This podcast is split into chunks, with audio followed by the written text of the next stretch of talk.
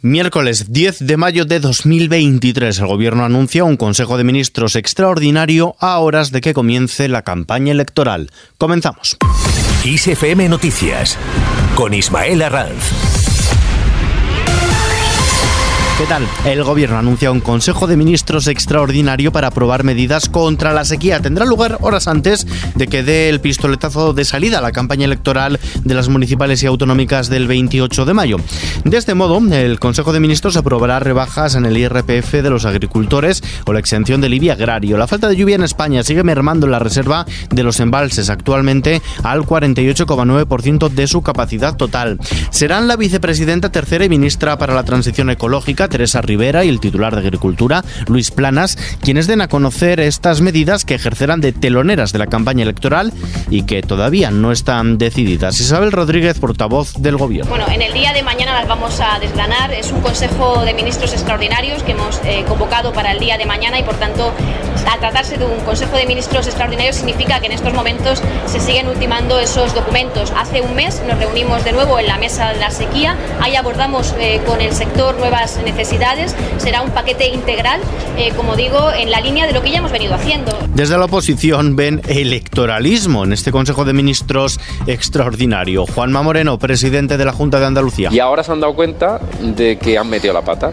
Ahora ellos se dan cuenta de que no se puede ir por la vida sin hacer tener un discurso del agua, sin hacer políticas del agua. Todo está mal y sin entender las razones que nosotros hemos expuesto. Lo hemos visto con Dañana, donde han expuesto la clara soberbia, ¿no? Incapaces de sentarse con un gobierno. Incapaces. Por su parte, Feijóo pide reformar la elección del Poder Judicial antes de la renovación. El líder del Partido Popular, Alberto Núñez Feijóo, ha endurecido sus condiciones para renovar el Consejo General del Poder Judicial. Exige que la reforma del sistema de elección esté en el BOE y que los jueces elijan a los jueces antes de renovar la composición del Consejo. Y es que desde Génova no se fían del gobierno, no se fían del PSOE tras la ruptura de las negociaciones del pasado otoño de la que culpan a los socialistas por sacar a la palestra la reforma de la sedición. Alberto Núñez Feijo. Estoy a favor de una reforma inmediata de la ley orgánica del Poder Judicial y en base a esa reforma inmediatamente renovar y actualizar el Consejo General del Poder Judicial.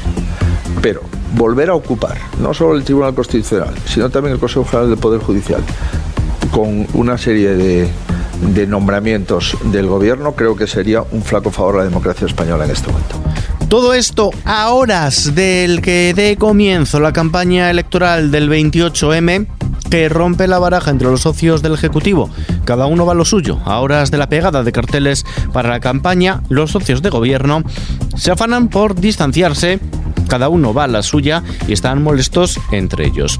Unidas Podemos por el ninguneo del PSOE y los socialistas, pues porque creen que los morados están centrando su campaña en confrontar con ellos. Y todo esto dejando de lado a Yolanda Díaz, a la vicepresidenta segunda al frente de la plataforma Sumar, que está haciendo equilibrios por apoyar a todos y a ningunos, aunque compitan todos contra todos entre ellos. Más cosas. Francia autoriza a España que juzgue a Cantauri por el asesinato de Miguel Ángel Blanco. La justicia francesa ha dado su visto bueno para que España juzgue al antiguo jefe militar de ETA, José Javier Ariscuren Ruiz, alias Cantauri, por su implicación en el secuestro y asesinato del concejal del Partido Popular en Hermoa, en Vizcaya, Miguel Ángel Blanco, en julio de 1997. En caso de ser declarado culpable, podría ser condenado a una pena de prisión de entre 20 y 30 años por asesinato. Pero atención, porque la paralización de la justicia puede ser total. Los funcionarios de justicia han acordado endurecer su postura de paros parciales diarios y de jornada completa puntuales que comenzaron el pasado 17 de abril de forma indefinida para reclamar mejoras salariales, advirtiendo ahora de que pasarán a hacer una huelga total a partir del 22 de mayo si el gobierno en los días que faltan, en los próximos 10 días, no pone encima de la mesa una propuesta económica. Además, por otro lado, los jueces advierten del colapso del sistema. Los jueces decanos de España han advertido del colapso que sufrirá la Administración de Justicia si no se crean los órganos judiciales que se precisan y se convocan suficientes plazas de oposición, ya que en los próximos 10 años la mitad de quienes ejercen la carrera judicial se jubilará.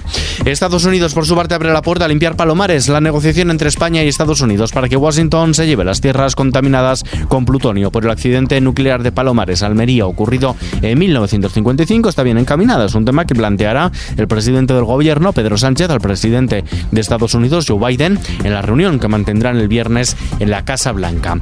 Más cosas, la historiadora francesa Hélène Carrère d'Encos ha sido galardonada con el Premio Princesa de Asturias de Ciencias Sociales. Historiadora, escritora y política francesa, es una de las grandes especialistas internacionales de la historia rusa y es secretaria perpetua también de la Academia Francesa. La obra de Hélène Carrère d'Encos, que incluye monografías de investigación, biografías y grandes ensayos de interpretación histórica, constituye probablemente la aportación más sustantiva que se haya hecho en las últimas décadas al conocimiento de la Unión Soviética y de Rusia, uno de los temas esenciales para la comprensión del mundo contemporáneo.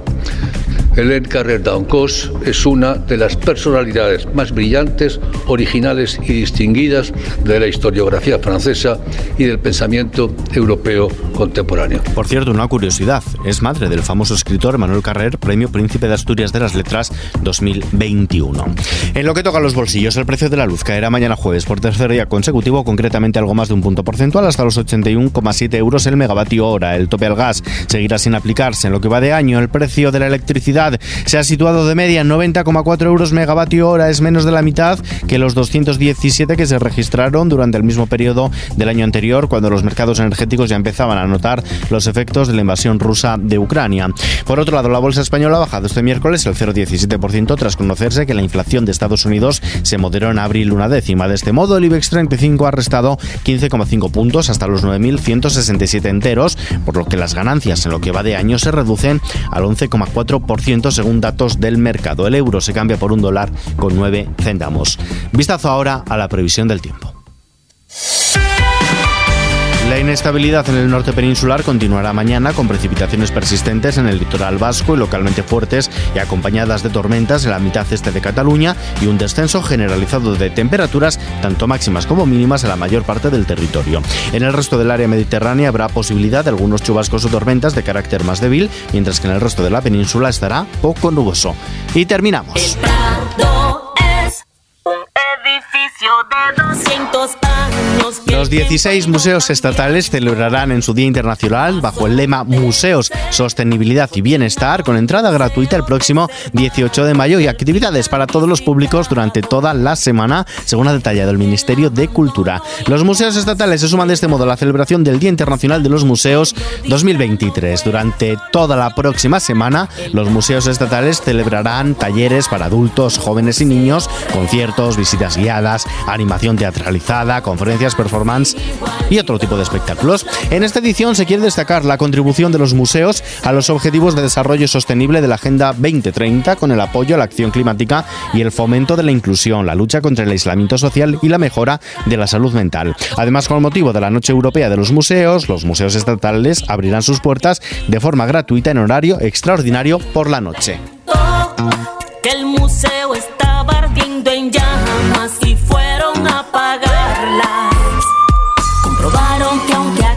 Así que con esta canción que los lunes y Lucrecia dedican al Museo del Prado, nos despedimos por hoy.